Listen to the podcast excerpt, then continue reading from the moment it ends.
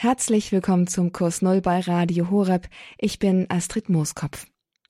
Heute steht wieder ein Perspektivenwechsel auf dem Programm. Und zwar mit Professor Ulrich Lüke. Er ist emeritierter Professor für systematische Theologie, Priester, Krankenhausseelsorge und ist uns heute aus Münster zugeschaltet. Außerdem ist er Autor. Und zwar geistlich betrachtender Texte, die er auch in einem Buch namens Nur tote Fische schwimmen mit dem Strom veröffentlicht hat. Von veröffentlicht hat, diese veröffentlicht hat, veröffentlicht hat. Diese Texte, die sich rund um das Kirchenjahr, rund um das Leben, rund um das Leben im Kirchenjahr drehen und so manche neue Perspektive darauf vermitteln. Einige von diesen Texten präsentiert uns der Autor hier auch selbst persönlich im Kurs Null. So auch heute. Thema ist Weihnachten. Das heißt Advent und Weihnachten.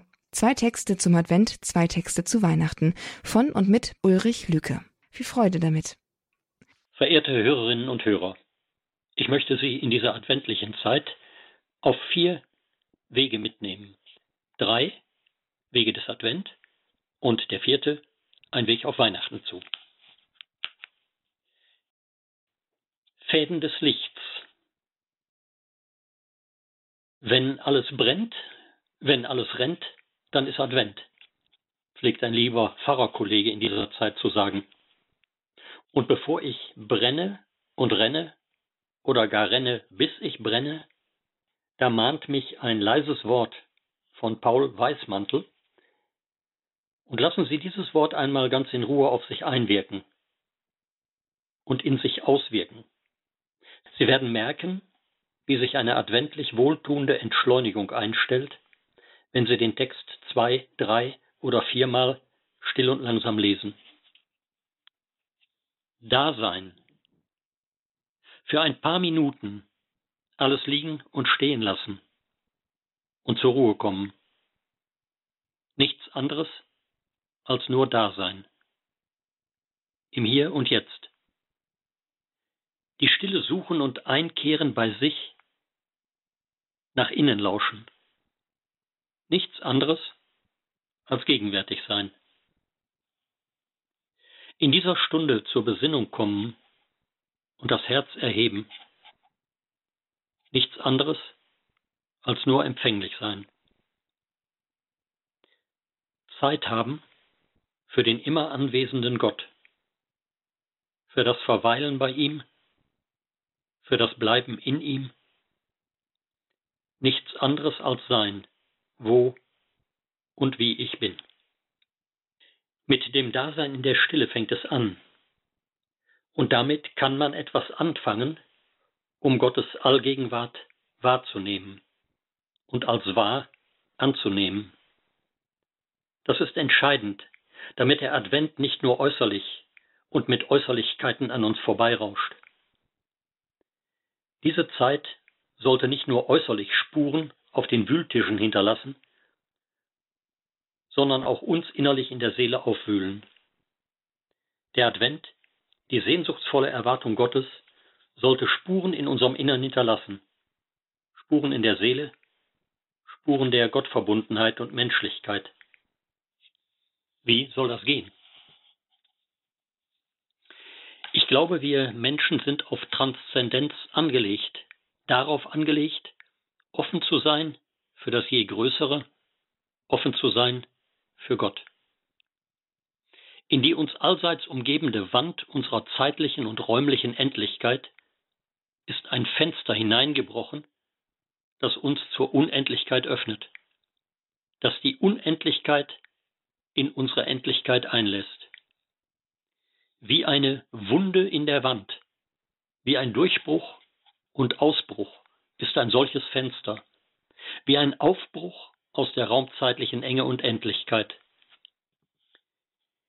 Der im Mai 2011 verstorbene syrisch-libanesische Dichter und Beiruter Philosophieprofessor Fuad Rifka, geboren 1930, der über Heidegger promovierte und der Rilke und Trakel, Hölderlin, Novalis und Goethe ins Arabische übersetzte, hatte eine große Liebe zur deutschen Sprache.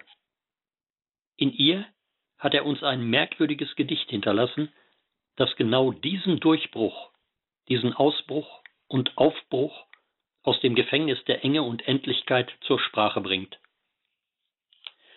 Sein Gedicht heißt Ein Fenster. Seine Wunde ist ein Fenster, das dem Horizont zuwinkt. Er verneigt sich, bahnt die Wege auf den Leitern des Abendrots zu den Fäden des Lichts. Ein Fenster, das dem Horizont zuwinkt, was soll das sein?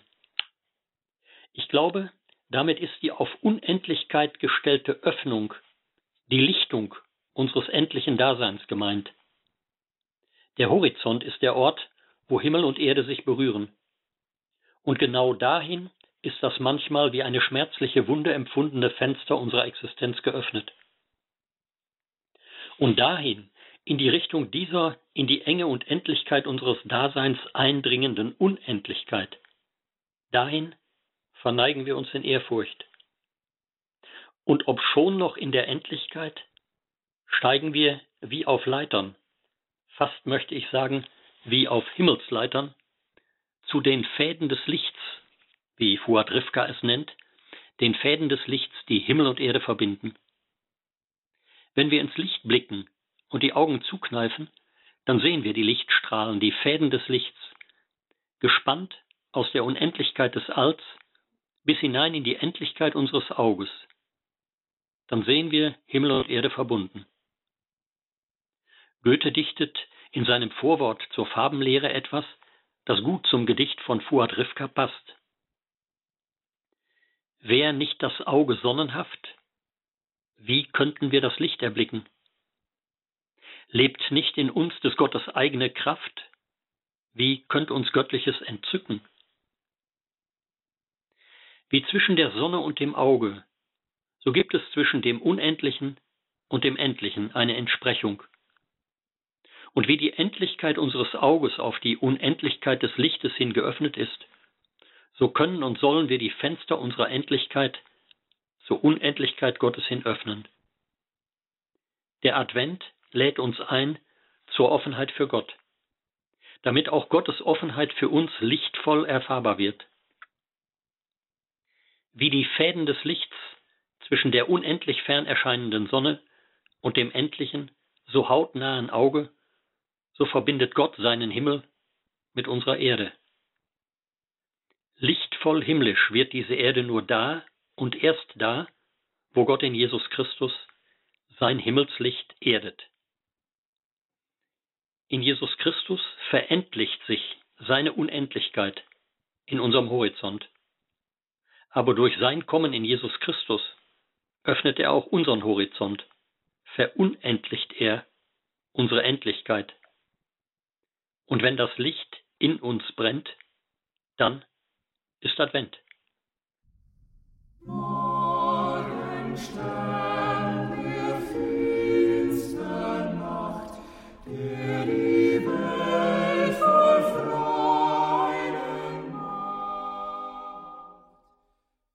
Adventliche Musik hier im Kurs Null bei Radio Horeb in der Sendung Perspektivenwechsel mit einem Blick auf Weihnachten bzw. auf die letzten Tage des Advents und dann auf Weihnachten. Ich bin Astrid Mooskopf und mit Ihnen freue ich mich jetzt auf einen weiteren Beitrag von Ulrich Lüke zum Thema Advent.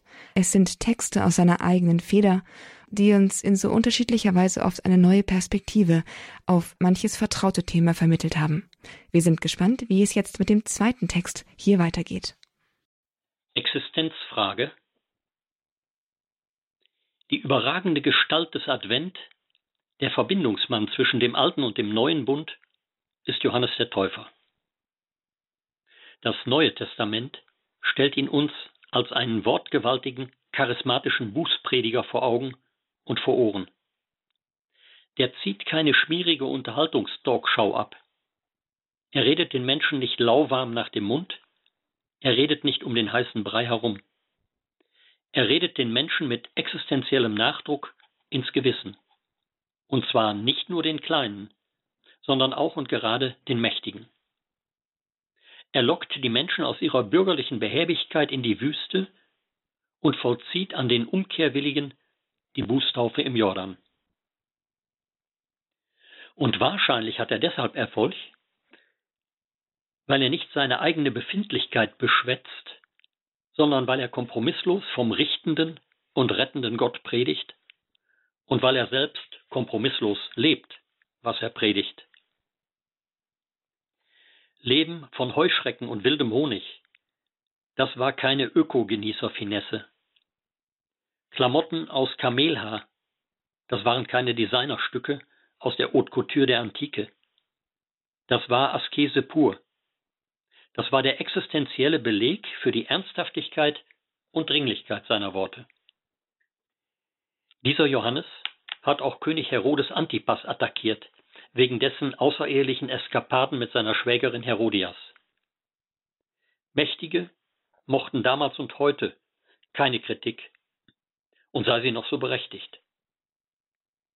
Johannes wird daher gefangen gesetzt in der Bergfeste Machaerus und findet letztlich wegen einer Sektlaune oder Schnapsidee der High Society ohne Prozess den Tod durch Enthauptung. Man geht über Leichen und präsentiert das abgeschlagene Haupt als Nervenkitzel und als Partygag. Aber dieser Johannes hat nicht nur eine harte Außenseite, sondern auch eine weiche Innenseite. Im Gefängnis, den wo sicheren Tod vor Augen, beschleichen ihn Zweifel an seiner Sendung. Wofür habe ich gelebt?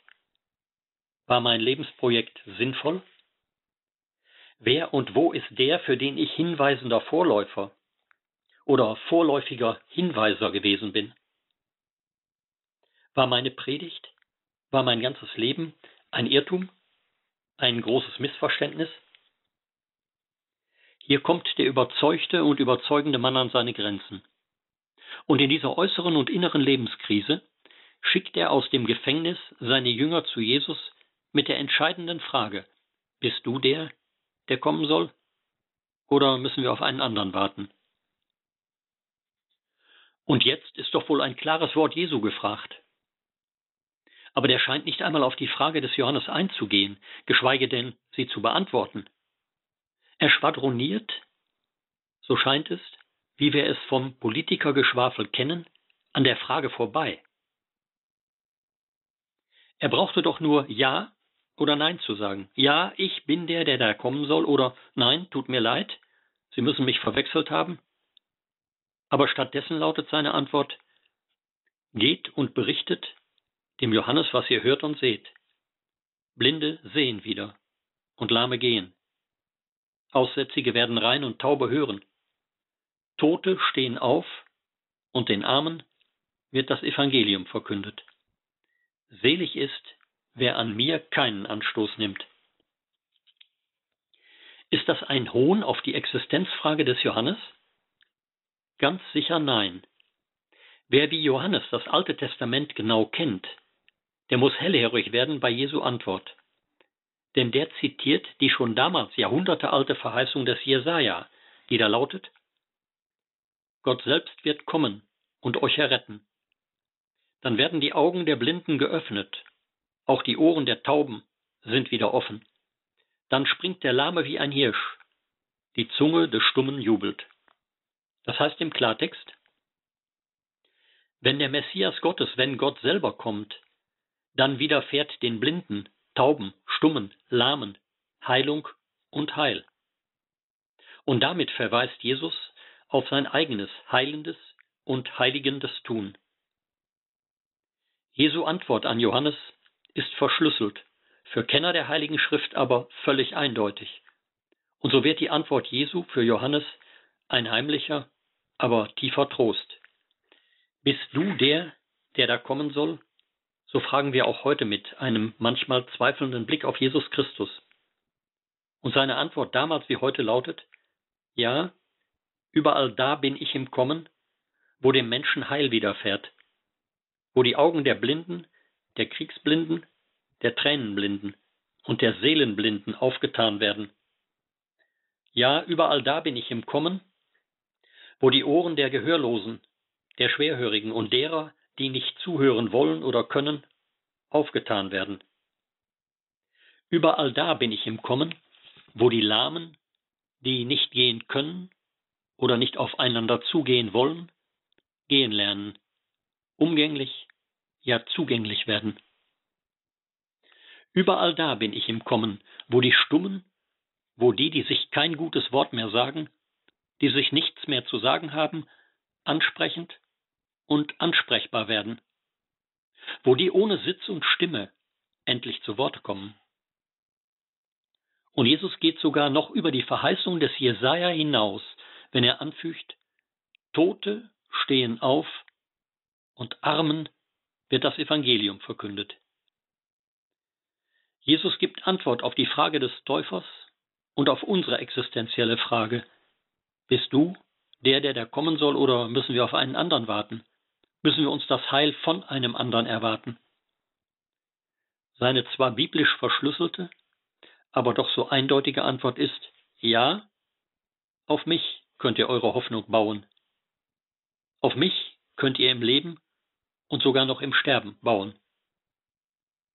Diese Antwort enthebt uns nicht der Sorge angesichts einer heillosen Welt. Sie nötigt uns, das Heil Gottes dahin zu tragen, wo die Welt heillos ist, damit sein Kommen auch da und gerade da erfahren werden kann, wo das Unheil zu triumphieren scheint. Die Antwort Jesu an Johannes lässt auch uns wissen, ja, ich bin der, der kommen soll, und wo immer ihr Heil erfahrt, da bin ich schon am Werke. Ihr braucht auf keinen anderen Heilsbringer zu warten. Sie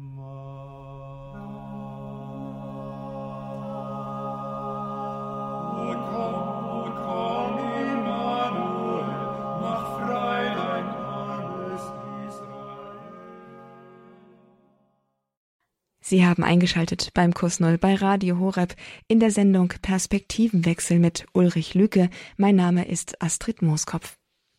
Ulrich Lüke liest seine eigenen Texte, heute vier Texte, die er uns mitgebracht hat zum Thema Advent und Weihnachten. Die adventlichen Betrachtungen hörten wir bereits, jetzt geht es weiter mit den weihnachtlichen Texten. Heilsgeschichtsbuch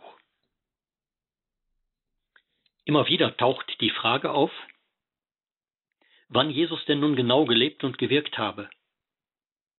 Darauf gibt uns das Lukas-Evangelium, Lukas 3, ein paar gute Hinweise. Es ist zwar kein Geschichts-, wohl aber ein Heilsgeschichtsbuch. Im 15. Jahr der Regierung des Kaisers Tiberius, so steht da. Tiberius war von 14 bis 37 nach Christus römischer Kaiser. Vom Jahr 11 nach Christus an war er allerdings schon Mitregent. Pontius Pilatus, Statthalter von Judäa. Das war er in den Jahren 26 bis 36 nach Christus.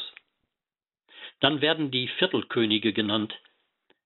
Herodes Antipas regierte von 4 vor bis 39 nach Christus die Region Galiläa. Sein Halbbruder Philippus von 4 vor bis 34 nach Christus Transjordanien. Lysanias, gestorben zwischen 28 und 37 nach Christus, regierte nordwestlich von Damaskus die Region Abilene und schließlich werden noch die religiösen Autoritäten genannt, die Hohepriester Hannas, der von 6 bis 15 und sein Schwiegersohn Kaiaphas, der von 18 bis 36 nach Christus dieses Amt innehatte. Damit wird für das Geschehen um Johannes den Täufer und Christus ein historisches Zeitfenster aufgewiesen. Mit Rekurs auf den Kaiser und seinen Statthalter wird das Geschehen weltgeschichtlich und mit Rekurs auf die palästinensischen Potentaten lokalhistorisch eingeordnet. Aber Lukas stellt auch noch die religiöse Bedeutung Jesu heraus, indem er einen Stammbaum kreiert, in Lukas 3, 23 bis 38. Ein Stammbaum, der von Jesus bis Adam reicht und Abraham wie David als Ahnen aufführt. Im Stammbaum bis hin zu Adam verweist er auf die alle Zeit umfassende, die zeitumgreifende und übergreifende Bedeutung Jesu. Hierbei werden der Urheber des Unheils und der Stammvater einer Menschheit in der Gottesferne einerseits und der Urheber des Heils und der personale Vermittler der Gottesnähe andererseits, miteinander verbunden. Eine Adam-Jesus-Typologie nennt man das. Sie ist damit grundgelegt. Und nach dieser weltgeschichtlichen Einordnung zitiert Lukas die Mahn- und Trostworte vom Anfang des zweiten Jesaja-Buchs. Sie erinnern uns an die Zeit des jüdischen Exils in Babylon. Im Jahre 587 vor Christus war Jerusalem zerstört worden, der Tempel in Schutt und Asche gelegt. Zumindest die Oberschicht hatte man verschleppt und das Volk damit kopf- und führungslos gemacht. Aber gegen die kulturell, militärisch, wirtschaftlich erdrückende Überlegenheit der Siegermächte Babylon findet Israel tiefer zum einen und einzigen Gott, präziser zu seinem Monotheismus. Wie der Prophet Jesaja dem Volk Israel unter babylonischer Herrschaft Trost und Hoffnung zugesprochen hat, so tut das auch Lukas für seine unter der jüdischen und der neronischen Christenverfolgung leidenden Christen.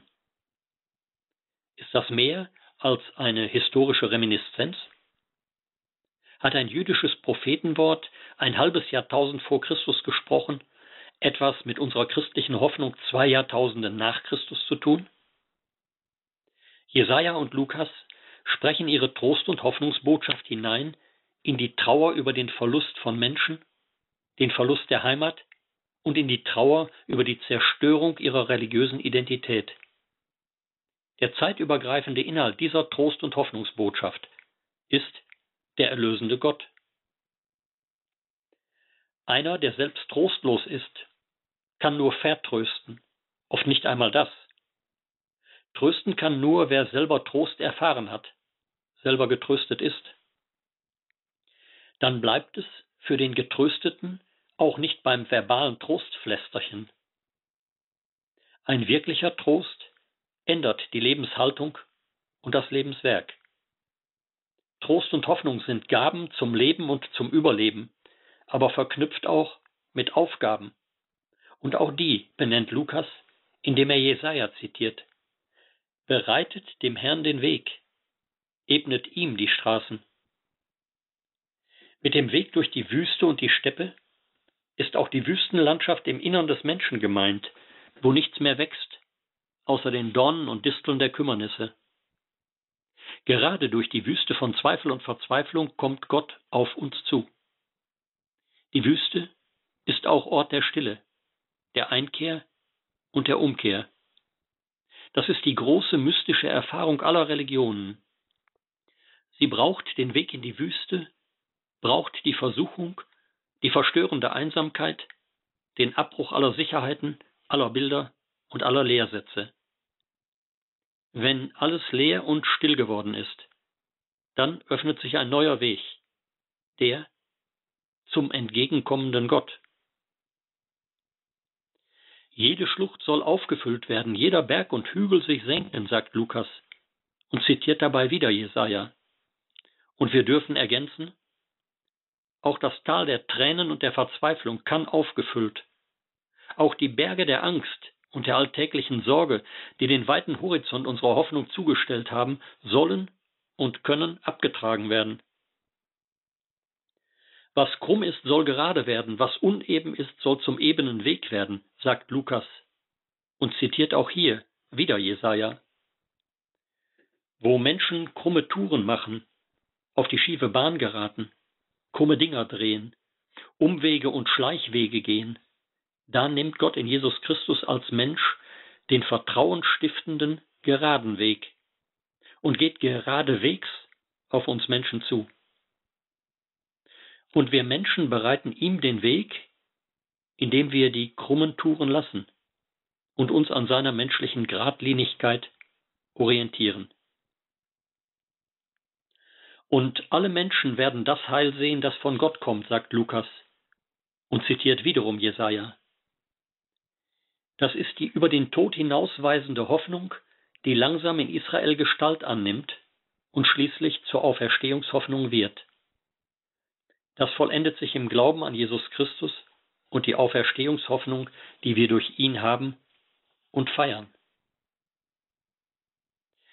Keine Religion kann das so bedeutungs- und gehaltvoll sagen wie die christliche, die an das Kommen, ja das Gekommensein Gottes in unsere Zeit glaubt und auf das Wiederkommen Gottes am Ende unserer Zeit hofft und die für diesen Glauben und diese Hoffnung einen Namen hat, Jesus Christus.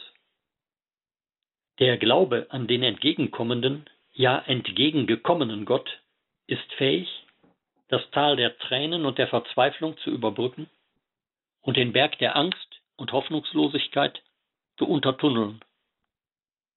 Wir Christen setzen auf das Entgegenkommen des menschlich Unverständlichen und zugleich unverständlich menschlichen Gottes. Den erwarten wir jetzt in diesem Advent.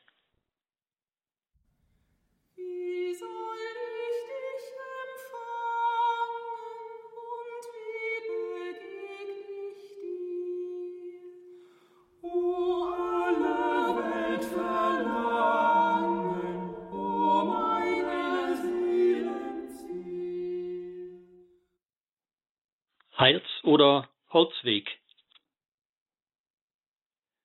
Gott wird Mensch. Diese Botschaft der zu Ende gehenden Adventszeit ist eine Kernbotschaft des Christentums und zugleich eine Zumutung für die Welt und das nicht erst heute. Schon der pantheistische Philosoph Spinoza, er hat gelebt von 1632 bis 1677, schrieb, wenn übrigens einige Kirchen behaupten, Gott habe menschliche Natur angenommen, so habe ich ausdrücklich bemerkt, dass ich nicht weiß, was sie damit sagen. Ja, offen gestanden scheint mir, was sie sagen, gerade so unsinnig, als wenn mir jemand sagen wollte, der Kreis habe die Natur des Quadrats angenommen. Er sagt zwar, er verstünde nicht, was die Kirchen da sagen, nennt es aber im gleichen Atemzug unsinnig und so unmöglich wie die Quadratur des Kreises. Vielleicht hat er doch mehr verstanden, als er sich eingesteht. Die Quadratur des Kreises ist für menschliches Denken eine zumindest bisher nicht lösbare Aufgabe. Es ist der Zusammenfall einer ganz und gar geradlinig begrenzten Fläche mit einer Fläche, die ganz von einer gleichmäßig gekrümmten Linie begrenzt ist das Krumme und das Gerade. Geht das zusammen? Ist das nicht schon ein Widerspruch in sich? Der unmögliche Zusammenfall von Gegensätzen? Kann der Unendliche endlich werden? Der Zeitlose zeitlich? Der Unsterbliche sterblich? Der unbedingte und absolute Geist ein bedingter und relativer Leib? Nichts hindert die Seele so sehr an der Erkenntnis Gottes als Raum und Zeit, hatte 350 Jahre vor Spinoza schon der Dominikanerphilosoph und Mystiker Meister Eckhart gesagt. Er lebte von 1260 bis 1328. In Raum und Zeit gelten die Begrenzungen von Raum und Zeit. Aber der Gott der Christen, der allgegenwärtig und allmächtig ist, der ist diesseits und jenseits der Begrenzungen von Raum und Zeit. Der Schöpfer von allem wird mit den Maßen der Geschöpfe nicht erschöpft und nicht ausgeschöpft. Nicht begrenzt werden vom Größten und dennoch einbeschlossen sein vom Geringsten, das ist göttlich. So definierte Hölderdin in seinem Hyperion, was das Göttliche sei. Die Weihnachtsgeschichte ist in diesem Sinne radikal. Gott wird nicht Mensch in der Gestalt eines machtvollen Potentaten, nicht in der eines absoluten Herrschers oder Diktators. Gott wird Mensch nicht in den Kaiserpalästen, nicht in den Königshäusern, nicht in den Zentren der Macht wie Rom und Babylon oder New York und Peking. Gott wird Mensch im geografischen Abseits Palästinas, im weltgeschichtlichen Abseits eines okkupierten Völkchens am Rande des römischen Reiches. Er wird als Mensch unter viehischen Bedingungen in einem Stall geboren, als ein ganz und gar hilfloses Wickelkind, als arme Leutekind. Wenn das stimmt, dann pfeift dieser Gott auf die Machtdemonstrationen der Potentaten. Dann blamiert er das wirtschaftliche, militärische, politische Imponiergehabe aller Zeiten. Neben Maria und Josef, neben den namenlosen Hirten und den namenlosen Magiern aus dem Osten, tauchen in der Weihnachtsgeschichte nach Lukas nur drei namhafte Gestalten auf. Kaiser Augustus, sein Statthalter Quirinius und Herodes, der König von Römergnaden. Aber der mächtige Kaiser Augustus im Zentrum der damaligen Welt in Rom ist nur ein Statist oder Kulissenschieber für das Drama der Heils- und Liebesgeschichte Gottes mit seinem Menschen. Und Quirinius, der Statthalter von Syrien, als politischer Sachwalter Roms in Palästina, und König Herodes sind nur Statisten und Kulissenschieber zweiten Ranges. Wenn das stimmt, dass Gott im weltgeschichtlichen Abseits und unbemerkt von der an Glanz und Gloria orientierten Weltöffentlichkeit als ein Wickelkind zur Welt kommt, dann steht er auf Seiten der Kleinen und Machtlosen, der Unbeachteten und nicht wertgeschätzten, der Hilfsbedürftigen und der Notleidenden. Er wird mitten hineingeboren in Not, Gewalt und Missachtung, wird wehrlos, hilflos, schutzlos. Gott geht das volle Risiko ein. Der Schöpfer liefert sich seinem Geschöpf aus. Gott macht aus dem Holzweg, vom Holz der Krippe zum Holz des Kreuzes, einen Heilsweg. Im neugeborenen Kind der Zeit wird der Herr der Ewigkeit gegenwärtig. Das ist eine windelweiche, anrüchige Zumutung, sagen die Spötter. Im sterbenden Mann am Kreuz wird der Gott des Lebens gegenwärtig. Das ist eine kreuzverquere Zumutung, sagen die Spötter. Ein Gott im Stall ist für die Wohlbestallten kein Gott. Ein Gott am Kreuz ist für die Kreuzfidelen kein Gott.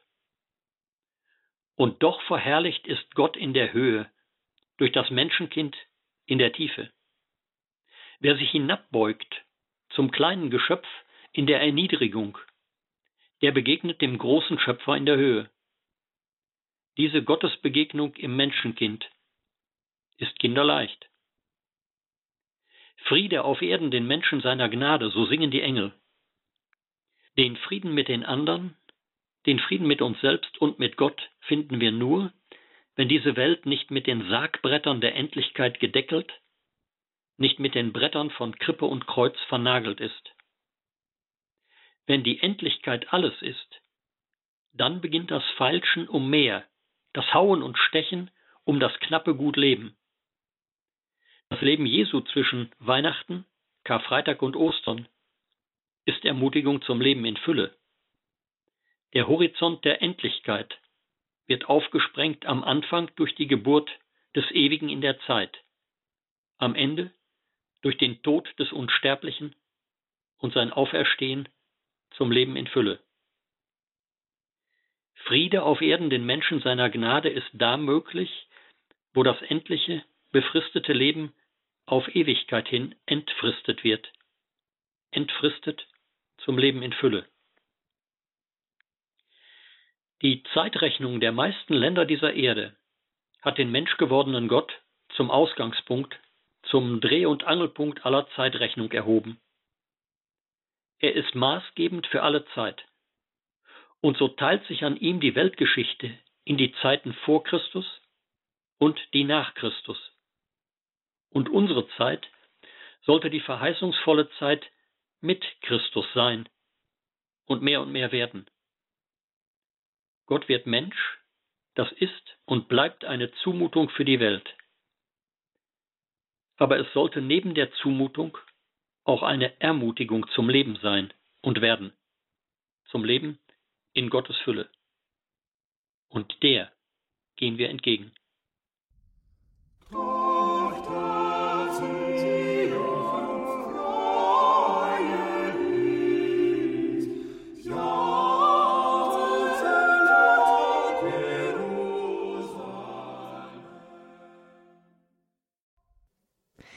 Einen ganz herzlichen Dank an Professor Ulrich Lüke für die Präsentation seiner Texte zum Thema Advent und Weihnachten.